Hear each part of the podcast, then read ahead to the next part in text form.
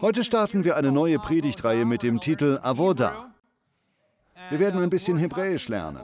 Und zwar wollen wir in den nächsten Gottesdiensten darüber sprechen, wie wir Freude an unserer Arbeit finden. Viele von uns hassen ihre Arbeitsstelle geradezu. Soweit ich weiß, haben ungefähr 65 Prozent aller Amerikaner eine starke Abneigung gegen ihre Arbeit und ungefähr 15 Prozent hassen ihn sogar, wenn man daran denkt, dass man gewöhnlich acht Stunden am Tag und fünf Tage die Woche seiner Arbeit widmet, ist das ein Problem. Das ist nicht das beste Leben Gottes für uns, eine Arbeit zu haben, die wir hassen. Wir sollen unser Leben nicht hassen. Darüber wollen wir sprechen und darüber, dass in der Bibel eine simple Lösung steckt, besonders im Alten Testament, aber auch im Neuen Testament. Wir können nämlich in allem, was wir tun, Freude finden. Das gilt nicht nur für unsere Tätigkeiten von 9 bis 17 Uhr, sondern fürs Elternsein, für Freiwilligenarbeit, fürs Engagement in der Kirche, für unsere Pensionierung. Über all das wollen wir sprechen. Erlauben Sie mir folgende Frage. Was war der Lieblingsjob, den Sie je hatten? Gab es irgendeinen Job, vielleicht sogar in Ihrer Kindheit, der Ihnen unglaublich viel Spaß gebracht hat? Vielleicht hat er auch harte Arbeit erfordert, aber Sie haben dabei vor Leben gesprüht. Vielleicht schauen Sie zurück und denken, Mann, das war ein klasse Job, ich habe tolle Sachen gemacht. Oder ich habe mit tollen Menschen zusammengearbeitet. Oder ich habe gutes Geld verdient, etwas in dieser Richtung. Oh, das war eine gute Zeit, denken Sie mal daran. Jetzt denken Sie ans Gegenteil. Wahrscheinlich haben nicht alle schon mal eine Arbeit gehabt, die Sie so geliebt haben, aber jeder hat schon einen Job gehabt, der ihm unangenehm war. Hat irgendjemand hier schon mal eine verhasste Arbeit getan? Melden Sie sich nicht, nicht melden. Einige denken jetzt, ja, das beschreibt meinen gegenwärtigen Job. Viele haben Jobs, bei denen sie denken, ach, ich habe absolut keinen Bock zur Arbeit zu gehen. Ich will das nicht mehr tun. Ich wünschte mir eine andere Arbeit, aber ich kann mit nichts anderem Geld verdienen. Ich hasse das, ich hänge fest. Ich sitze in der Falle, ich muss meine Rechnungen bezahlen, meine Hypothek. Ich möchte darüber sprechen, weil ich glaube, dass in unserer Gesellschaft viele jeden Tag mit diesem Gefühl des In der Falle sitzens zur Arbeit gehen. Diesem Gefühl der Ungenügsamkeit, diesem Gefühl, das besagt, ich habe keine Wahl diesem Gefühl, mir graut es, montags zur Arbeit zu gehen dann dürfen Sie wissen, dass man in vielen Fällen, genauer gesagt wahrscheinlich sogar in den meisten, nicht seine Arbeitsstelle wechseln muss, um seine Arbeit lieben zu lernen. Lassen Sie mich das erläutern. Wir leben in einer Gesellschaft, in der die meisten Menschen in eine von drei Kategorien fallen. Die erste Kategorie besteht aus Menschen, die immer warten. Sie warten immer, dass irgendetwas vorbei ist. Ich vermute, dass der Großteil normaler Arbeiter in diese Kategorie fällt. Die meisten, die von 9 bis 17 Uhr arbeiten. Es gibt eine Komödie mit dem Titel The Good Place, der gute Ort. Es ist eine Fernsehserie, Serie über eine junge Frau, die eigentlich in die Hölle kommen sollte, aber versehentlich in den Himmel kommt und alles läuft schief. Es ist sehr witzig. In einer Szene gibt es einen Erzengel, der die Menschen beobachtet. Er findet Menschen äußerst faszinierend und er erzählt, was er an Menschen besonders komisch findet, nämlich dass sie allgemein immer darauf warten, dass irgendetwas vorbei ist. Viele von uns fühlen uns so bei ihren Jobs, oder? Viele von uns starten unsere Arbeitswoche am Montagmorgen und allein schon morgens aufzustehen ist so, du meine Güte, jetzt das schon wieder. Ich muss mich anziehen, duschen, mich auf den Arbeitsweg machen. Wir versuchen positiv zu bleiben, aber im Grunde hassen wir das Ganze und zählen die Tage, bis endlich das Wochenende kommt. Kennt jemand das Lied? Ist irgendjemand in den 80ern groß geworden? Alle arbeiten für das Wochenende. Hier in Amerika nennen wir den Mittwoch sogar Bergtag weil wir an dem Tag über den Berg der Arbeitswoche kommen und die Hälfte hinter uns haben.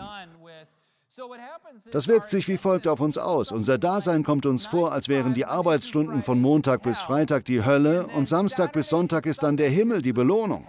Aber meist funktioniert das nicht richtig. Denn wenn der Samstag dann endlich kommt, wissen wir oft nicht, was wir mit uns anstellen sollen. Vielleicht haben wir nichts geplant und sind enttäuscht, dass wir nichts geplant haben und jetzt ist es zu spät. Oder wir haben nicht genug Geld, um zu tun, was uns Spaß bringt. Und dann kommt natürlich der Sonntag und ungefähr um 14 Uhr am Sonntag macht sich wieder das Grauen breit. Morgen früh muss ich in die Schule. Morgen früh muss ich zurück zur Arbeit. Ich muss zurück zu dieser Sache, die ich hasse. Das hat Gott sich für uns so nicht vorgestellt. Es ist nicht falsch, einen normalen 9 bis 17 Uhr Job zu haben, aber es ist falsch, immer nur aufs Wochenende zu warten, immer nur auf den nächsten Urlaub zu warten. Es ist falsch davon auszugehen, dass der Großteil unseres Daseins eben ein Reinfall ist. Das ist keine gute Lebensweise, oder? Es gibt eine Lösung. Es gibt eine Lösung dafür. Es gibt noch ein weiteres Problem, das ist die zweite Kategorie von Menschen, die Workaholics. Ihre Identität basiert gänzlich auf ihrer Arbeit, richtig? Sie grauen sich nie vor der Arbeit am Montag, weil sie auch am Sonntag bei der Arbeit waren. Sie arbeiten von Montag bis Montag. Sie arbeiten jeden Lebenstag. Sie arbeiten bis spät in die Nacht und fangen früh am Morgen wieder an. Für Arbeitssüchtige vergeht die Zeit wie im Fluge. Die Zeit geht so schnell vorbei, ehe sie sich versehen, sind ihre Kinder erwachsen und sie sitzen ohne Freunde da. Die einzigen Freunde sind Geschäftspartner, Kollegen oder Angestellte. Und von denen haben sie einige gefeuert, mit anderen haben sie sich zerstritten. Jetzt sind selbst diese Freundschaften dahin und dem Workaholic bleibt nur noch seine Arbeit. Er ist in einer komischen Lage, wo seine Identität ganz mit seiner Arbeit verbunden ist. Für einige von uns ist Arbeitssucht ein Mittel, um vor Verzweiflung, Depression und anderen Süchten zu fliehen. Ich kenne einen Mann, der ungefähr 15 Jahre lang mit Drogen und Alkohol zu kämpfen hatte und er entfloh dem, indem er eine Firma gründete und sich ganz der Arbeit widmete. Das ist definitiv besser als Drogen und Alkohol, aber in vielerlei Hinsicht ist er auf der Flucht vor seinen Dämonen. Er ist auf der Flucht vor dem, was sein Gefühl der Wertlosigkeit, seine Ängste und Sorgen verursacht. Diese Lebensweise, in der unsere Identität von unserem Tun bestimmt wird, weisen wir in dieser Gemeinde jeden Sonntag bewusst ab, richtig? Wir sind nicht, was wir tun. Wir sind Gottes geliebte Kinder. Ob wir etwas tun oder nichts tun, wir sind geliebt. Schließlich gibt es noch eine dritte Kategorie von Menschen, und zwar solche, die eigentlich arbeiten wollen, es aber aus irgendeinem Grund nicht können. Das kann jungen Leuten passieren, wenn sie ihren Arbeitsplatz verlieren oder gefeuert werden, oder wenn sie verletzungs- oder krankheitsbedingt nicht mehr arbeiten können. Älteren Menschen passiert das, wenn sie sich lange der Arbeit gewidmet haben und ein gutes Leben hatten, nun aber pensioniert werden. Dann wird ihnen langweilig, Verzweiflung kommt auf. Etwas Ähnliches erleben einige Eltern, die sich lange in ihre Kinder investieren und dann ziehen sie aus. Das lässt so ein Gefühl zurück, was mache ich jetzt? Ich bin 20 Jahre Mutter oder Vater gewesen und jetzt sind meine Kinder weg. Wie finde ich wieder einen Lebenssinn? Arbeitsverlust kann in unserem Leben eine innere Ruhelosigkeit und Verzweiflung erzeugen, sogar Hoffnungslosigkeit, stimmt's? Deshalb möchte ich heute betonen, dass die Bibel eine Lösung dafür hat. Die Lösung ist nicht, fünf Tage lang eine schreckliche Existenz zu fristen in der Hoffnung auf einen Lohn. Die Lösung lautet auch nicht ständig arbeiten. Genauso wenig lautet sie nie arbeiten, sondern tut alles, alle eure Tätigkeiten, auch eure Arbeit von ganzem Herzen. Denkt bei allem daran, dass ihr letztlich für Gott und nicht für andere Menschen arbeitet. Das steht im Kolosserbrief. Alles, was wir tun, soll ein Akt der Anbetung sein ein Akt des buchstäblichen Gottesdienstes. Unsere Arbeit ist unsere Anbetung und unsere Anbetung ist unsere Arbeit. Im Kleinen wie im Großen können wir von dem Gedanken beflügelt werden, alles, was ich tue, Herr, ist für dich. Sei es nun ein prächtiger Hammerschlag, das Fegen eines Bodens oder das Wechseln einer schmutzigen Windel. Einige von den nicht mehr ganz jungen Männern hier dachten wohl, das Windelwechseln wäre vorbei, wenn das letzte Kind aus den Windeln ist. An die Enkel haben sie damals nicht gedacht, oder? Das hatten sie noch nicht auf der Rechnung. Aber jetzt sind sie Opa und wechseln wieder Windeln. Oder sie sind Uropa und wechseln immer noch Windeln. Ganz gleich, was wir tun, ganz gleich, welchem Tagewerk wir nachgehen, ganz gleich, wo wir sind, es soll alles Anbetung sein. Es ist Anbetung. Herr, ich tue dies für dich. Ich möchte Sie heute davon überzeugen, dass unsere ganze Existenz, unsere Umstände, alles hier oben anfängt mit unserem Denken. Sehr häufig sind uns unsere Aufgaben verhasst. Wir hassen unser Leben, wir hassen unsere Erlebnisse, fördern aber weiter die Gedanken, die dazu geführt haben. Wenn wir anfangen, unser Denken zu ändern, ändert sich mit der Zeit auch alles andere. Nahezu alles ist das Resultat unserer Denkgewohnheiten. Wie Dallas Willard sagte, der Mensch ist ein Geist mit einem Willen. Der Mensch ist ein denkendes Wesen, so sind wir. Das heißt, wie wir über unsere Arbeit denken, kann unser ganzes Erleben und die ganze Art unserer Arbeit ändern. Und zwar indem wir sagen, Herr, ganz gleich, was ich tue, du kümmerst dich um Großes wie Kleines. Lass alle meine Arbeit Anbetung sein. Martin Luther sprach viel darüber. Er sagte, ein Schuster tut seine christliche Pflicht nicht dadurch, dass er kleine Kreuze auf den Schuhen anbringt, sondern indem er gute Schuhe herstellt. Das ganze Zitat folgt in den nächsten Gottesdiensten. Es geht nicht darum, etwas einen christlichen Anstrich zu geben, sondern etwas mit Liebe zu tun, Häuser zu reinigen, gute Arbeit zu leisten, Handwerkskunst zu praktizieren. Egal was wir tun, ob es in Anführungszeichen christlich ist oder nicht, es kann Anbetung Gottes sein, solange wir es richtig angehen und von Herzen Herzen tun. Später wurde das auch Kennzeichen der amerikanischen Kultur, was eine gute Sache ist. Wir sind stark von der protestantischen Arbeitsethik geprägt, auch wenn das eigentlich eine unzutreffende Bezeichnung ist. Sicher, Protestanten haben oft hart gearbeitet, aber diese Ethik hat ihren Ursprung nicht bei Martin Luther, sondern bei den Juden. Am deutlichsten sieht man das anhand des Wortes Avoda.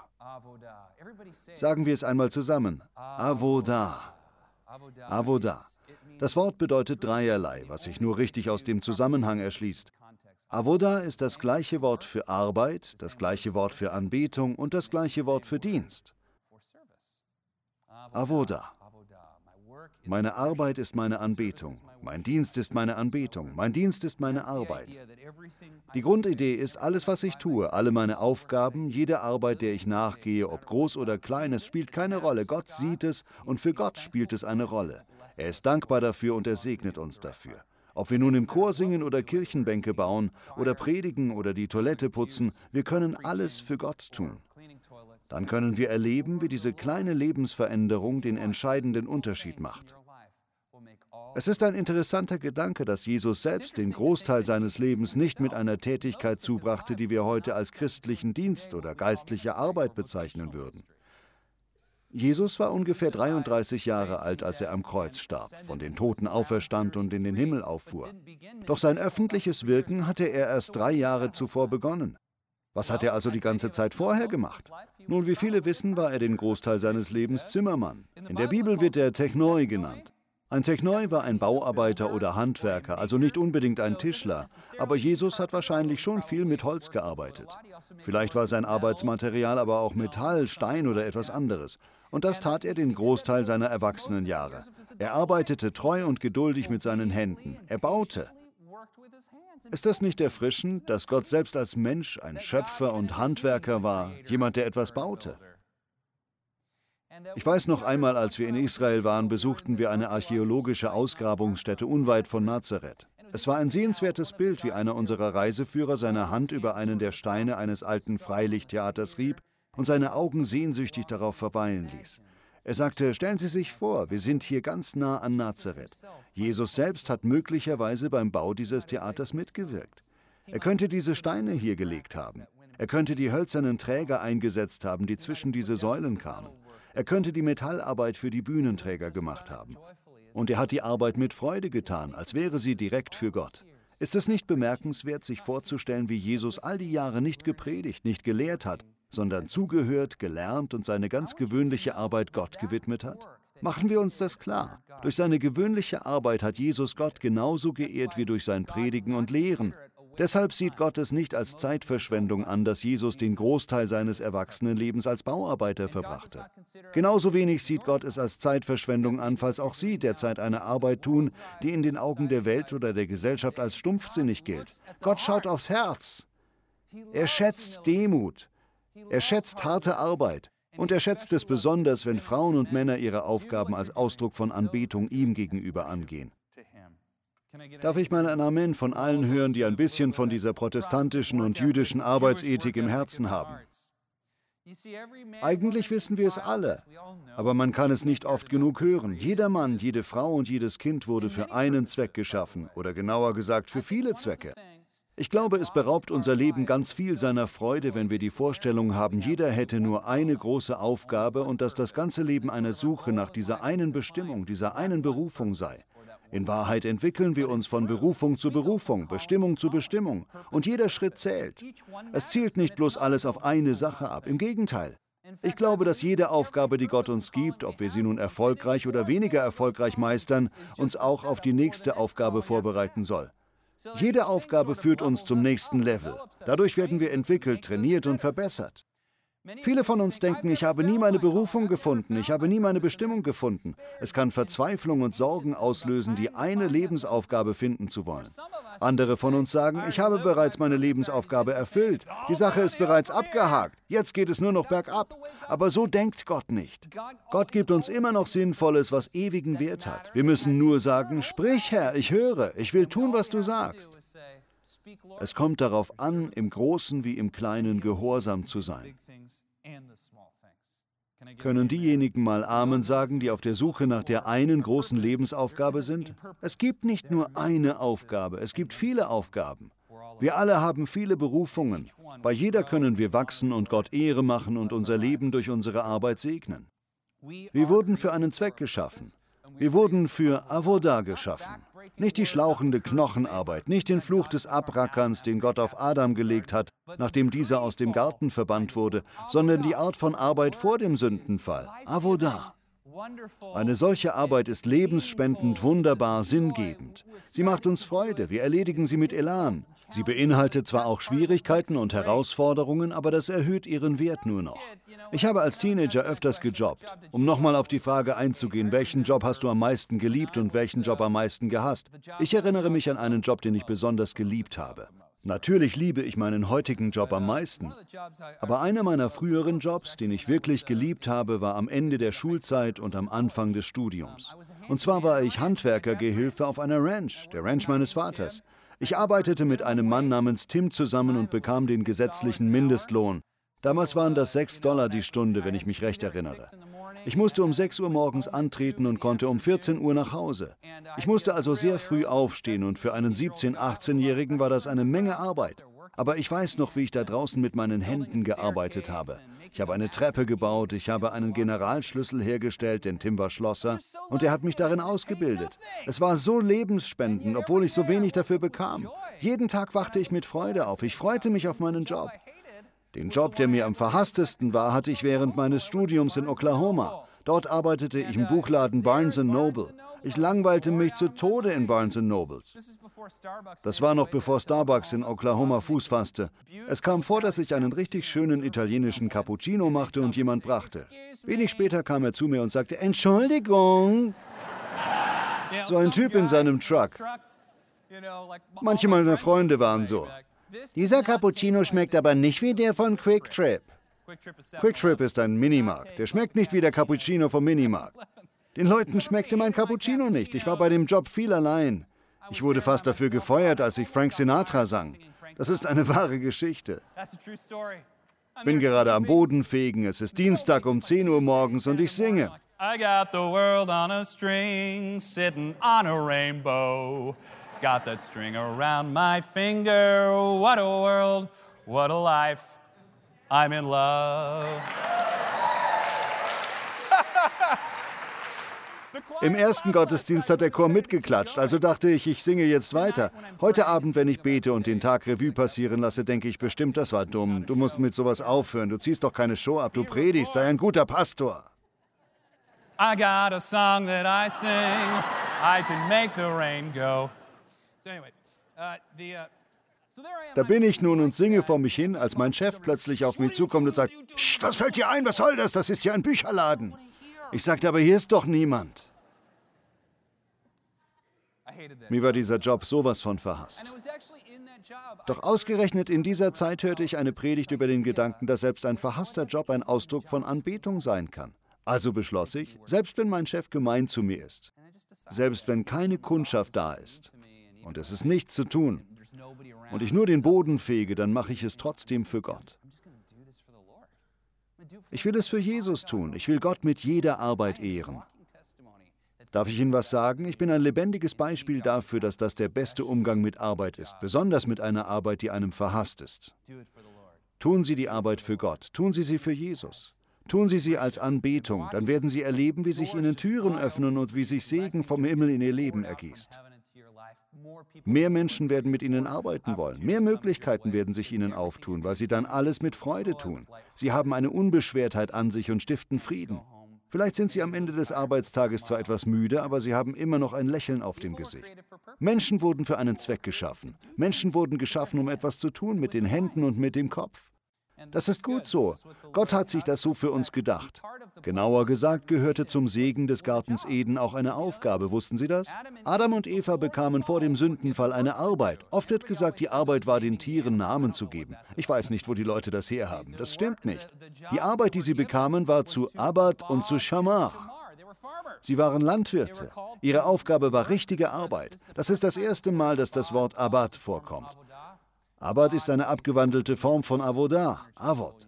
Es kann auch mit einem V geschrieben werden. Die Buchstaben sind auswechselbar, wenn man Hebräisch in unser Alphabet umschreibt. Also Abad und Shamar. Das heißt, die Arbeit bzw. der Dienst im Garten war auch Anbetung. Das andere Wort Shamar bedeutet zu schützen. Ich habe nicht die Zeit darüber zu sprechen, aber das wäre eine interessante Lektion. Adam und Eva sollten den Garten schützen. Sie sollten den Boden bearbeiten, anbauen und bewahren. Das war ihre Aufgabe. Das war es, wofür sie geschaffen worden waren. Dafür wurde ihnen Autorität gegeben, eine Art königliche Vollmacht. Sie sollten über den Garten herrschen. Diese Autorität plus Arbeit plus Fürsorge plus Liebe für den Garten gab ihnen Leben. Das war ihre Berufung, bevor sie sündigten, vor dem Sündenfall. Das sollte einigen von Ihnen Hoffnung machen. Wir stellen uns den Himmel oft so vor, als würden wir nur herumsitzen und Weideliebe essen. Nein, nicht Weideliebe. Wie heißt die Joghurtmarke noch? Landliebe habe ich durcheinander gebracht. Auf jeden Fall stellen wir uns oft vor, wir würden im Himmel nur herumsitzen und uns entspannen, Joghurt oder Eis essen, vielleicht auch unter Wasser atmen oder fliegen können. Das ist alles reine Fantasie. Wenn wir in den Himmel kommen und es wird nicht nur einen neuen Himmel, sondern auch eine neue Erde geben, dann wird Arbeit von uns gefordert. Wir werden Aufgaben haben. Für einige von uns klingt das enttäuschend, aber anderen von uns gibt das Hoffnung. Denn ich denke, dass für viele von uns, die ernsthaft über den Himmel und das Leben nach dem Tod nachdenken, die Vorstellung langweilig klingt. Können wir mal ehrlich sein? Es klingt ein bisschen langweilig. Doch Gottes Natur hat etwas anderes vorgesehen. Wenn wir in den Himmel kommen und wenn der Himmel wieder auf die Erde kommt und diese unter der Herrschaft von Jesus steht, werden wir Dinge zu tun haben. Wir werden weiter unseren eigenen Willen haben und unsere Fähigkeiten, um diese Aufgaben zu erfüllen. Es wird ganz viel Spaß machen, Leben spenden und Sinn stiften. Einigen von uns gibt es Hoffnung. Wissen Sie warum? Weil wir für einen Zweck da sein wollen. Wir wollen nicht, dass dieser Zweck verschwindet, wenn wir in den Himmel kommen. Stellen Sie sich vor, das tut er auch nicht. Er gehört zu Gottes Segen dazu. Ich mache darauf aufmerksam, weil in der modernen Welt die Vorstellung herrscht, das Ideal sei Freiheit von Arbeit. Das ist es nicht. Nichtarbeit ist nicht das Ideal. Einige von uns können nicht mehr so arbeiten wie früher, aber idealerweise sollten wir alle etwas tun wollen, was eine Rolle spielt, entweder mit unserem Kopf oder mit unseren Händen oder mit beidem. Das ist Avodah. Nachdem Adam und Eva aus dem Garten verbannt wurden, kommen wir zur sehr finsteren Geschichte von Kain und Abel. Kain und Abel haben ihre eigene Arbeit. Kain ist Landwirt, Abel ist Hirte. In dieser Geschichte lesen wir, dass Abel von seiner Herde die besten Fleischstücke mitsamt Fett als Gabe für Gott darbrachte, als Akt der Anbetung und des Opfers. Kain nahm etwas vom Ertrag seines Feldes und brachte es dem Herrn, und dann steht da, dass der Herr Abels Opfer annahm, Kains Opfer dagegen ablehnte. Diese Geschichte wirft viele Fragen auf. Die Frage, die besonders hervorsticht, ist, warum hat Gott Abels Opfer angenommen und Kains nicht? Der Text gibt einige Hinweise. Der erste Hinweis ist, dass Abel die besten, fettesten Fleischstücke brachte. Das waren die teuersten Stücke. Das ist so, wie wenn man ein Rind zerlegt und Gott dann das Filet Mignon bringt. Man bringt den Teil, für den man am meisten Geld verlangen könnte, den kostbarsten und köstlichsten Teil, und man verbrennt ihn auf einem Holzhaufen als Akt der Anbetung. In den Augen der Welt sieht das wie eine Verschwendung aus, oder? Man bereitet das Fleisch nicht zu und isst es, sondern vernichtet es im Grunde als Opfer für Gott und Akt der Anbetung. Ich stelle mir gerne vor, und das steht zwar so nicht in der Bibel, ich lege das in die Bibel hinein, aber ich stelle mir gerne vor, dass Abel das Opfer mit Freude brachte. Das ist das Beste, das ich habe, Herr. Nimm die allerbeste Frucht meiner Arbeit. Bei Kain hingegen lesen wir nicht, dass er Gott das Beste seiner Ernte brachte, oder? Die besten Äpfel, die süßesten Kirschen. Da steht nur, dass er etwas nahm und es dem Herrn als Opfer darbrachte. Man hat den Eindruck, dass er etwas widerwillig sagte, na gut, ich bring Gott eben was davon. Das war nicht unbedingt sein Schlechtestes, aber auch nicht sein Bestes. Später, als Gott zu Kain sprach, sagte er, wenn du das Richtige tust, wirst du bei mir dann nicht Annahme finden mit anderen Worten, irgendetwas war an Kains Opfer nicht richtig gewesen. Der Tradition zufolge war das der entscheidende Unterschied. Abel brachte sein Bestes, Kain brachte im Grunde seine Speisereste. Abel brachte das Beste und Kain brachte die Essensreste. Kain sagte sich wohl, dass das Opfer eine Verschwendung war. Und warum sollte man das Beste verschwenden? Trotzdem hatte Gott Nachsicht mit Kain. Er ermunterte ihn, sich von Sünde abzukehren und es besser zu machen, es richtig zu machen und dem Herrn das Beste zu bringen. Stattdessen fing Kain an, Abel für dessen hervorragende Leistung zu beschuldigen. Er ließ sich von Neid und Verbitterung gegenüber seinem Bruder vereinnahmen und von Wut auf Gott. Gott sah Kains Herz und bot Korrektur an, aber schließlich ermordete Kain seinen Bruder Abel wegen Abels Fülle und Kains eigenem Mangel. Es ist leicht, andere abzustempeln und zu sagen, die haben eine Opfermentalität, die haben ein Anspruchsdenken. Schwerer ist es, einen Blick in unser eigenes Herz zu werfen und uns zu fragen, sind wir voller Neid? Begehren wir? Werden wir verbittert, weil wir nicht unser Bestes getan haben? Suchen wir nach Ausreden, warum wir nicht unser Bestes gebracht haben, statt Gott ehrlich zu sagen, es tut mir leid, ich will das wieder auf die Spur bringen? Ich will mit meiner Arbeit das Bestmögliche tun. Das soll nicht bloß Arbeit für mich sein. Es soll Anbetung sein. Ich will dir die fettesten Stücke bringen. Ich will dir das Beste geben, das ich habe. Liebe Freunde, ich möchte Ihnen sagen, das ist bei Ihrer Arbeit der Weg zum Leben. Suchen Sie die Schuld nicht bei anderen. Regen Sie sich bei Ihrem Job nicht auf. Wettern Sie nicht über Ihren Chef, selbst wenn er ungerecht ist. Sagen Sie sich lieber, ich mache das nicht für meinen Chef. Ich mache das für dich, Herr. Alles, was ich tue, die Erziehung meiner Kinder, meine Worte, die Arbeit meiner Hände, alles soll für Gott sein. Es soll seinem Namen Ehre machen. Das ist es, was mit dem jüdischen Wort Avodah zum Ausdruck kommt. Schon im Sprachgebrauch steckt diese Philosophie. Meine Arbeit ist meine Anbetung, mein Dienst ist meine Anbetung. Alles, was ich tue, ist für Gott. Ist das nicht beeindruckend? Das ist das gleiche Wort, das Josua benutzte, als er sagte, ich aber und meine Familie, wir wollen dem Herrn dienen. Das Wort für dienen könnte man auch mit anbeten oder arbeiten übersetzen. Es bedeutet alles drei. Wir wollen dem Herrn Avodah. Wir wollen dem Herrn Abad. Dasselbe meint Paulus im Kolosserbrief, was wir in einer späteren Predigt noch aufgreifen wollen. Er schreibt, Denkt bei allem daran, dass ihr letztlich für Gott und nicht für die Menschen arbeitet. Ich kann Ihnen versichern, wenn Sie Ihr Denken umschalten und sagen, Herr, ich tue es für dich, bewirkt das ganz viel. Ich erinnere mich an eine Begebenheit und damit schließe ich, als ich Kind war. Nein, nicht als ich Kind war, sondern erst vor sechs Jahren oder so. Es war mein Geburtstag, aber aus irgendeinem Grund hatten wir beschlossen, ihn eine Woche später zu feiern. Im Haus herrschte Unordnung, es musste aufgeräumt werden. Es war alles die Schuld meiner Kinder. Ich nahm es ihnen immer übel, wenn sie mit ihren Frühstücksflocken um sich warfen. Ich nahm es diesen Zweijährigen übel. Wie gesagt, das war vor sechs Jahren. Da bin ich nun und räume das Haus auf. Es ist mein Geburtstag, aber es gibt an dem Tag keine Feier oder Kuchen. Ich war etwas sauer und mürrisch und ich versichere mich, dass Hannah auch ja meine Grimasse sieht, während ich den Boden fege.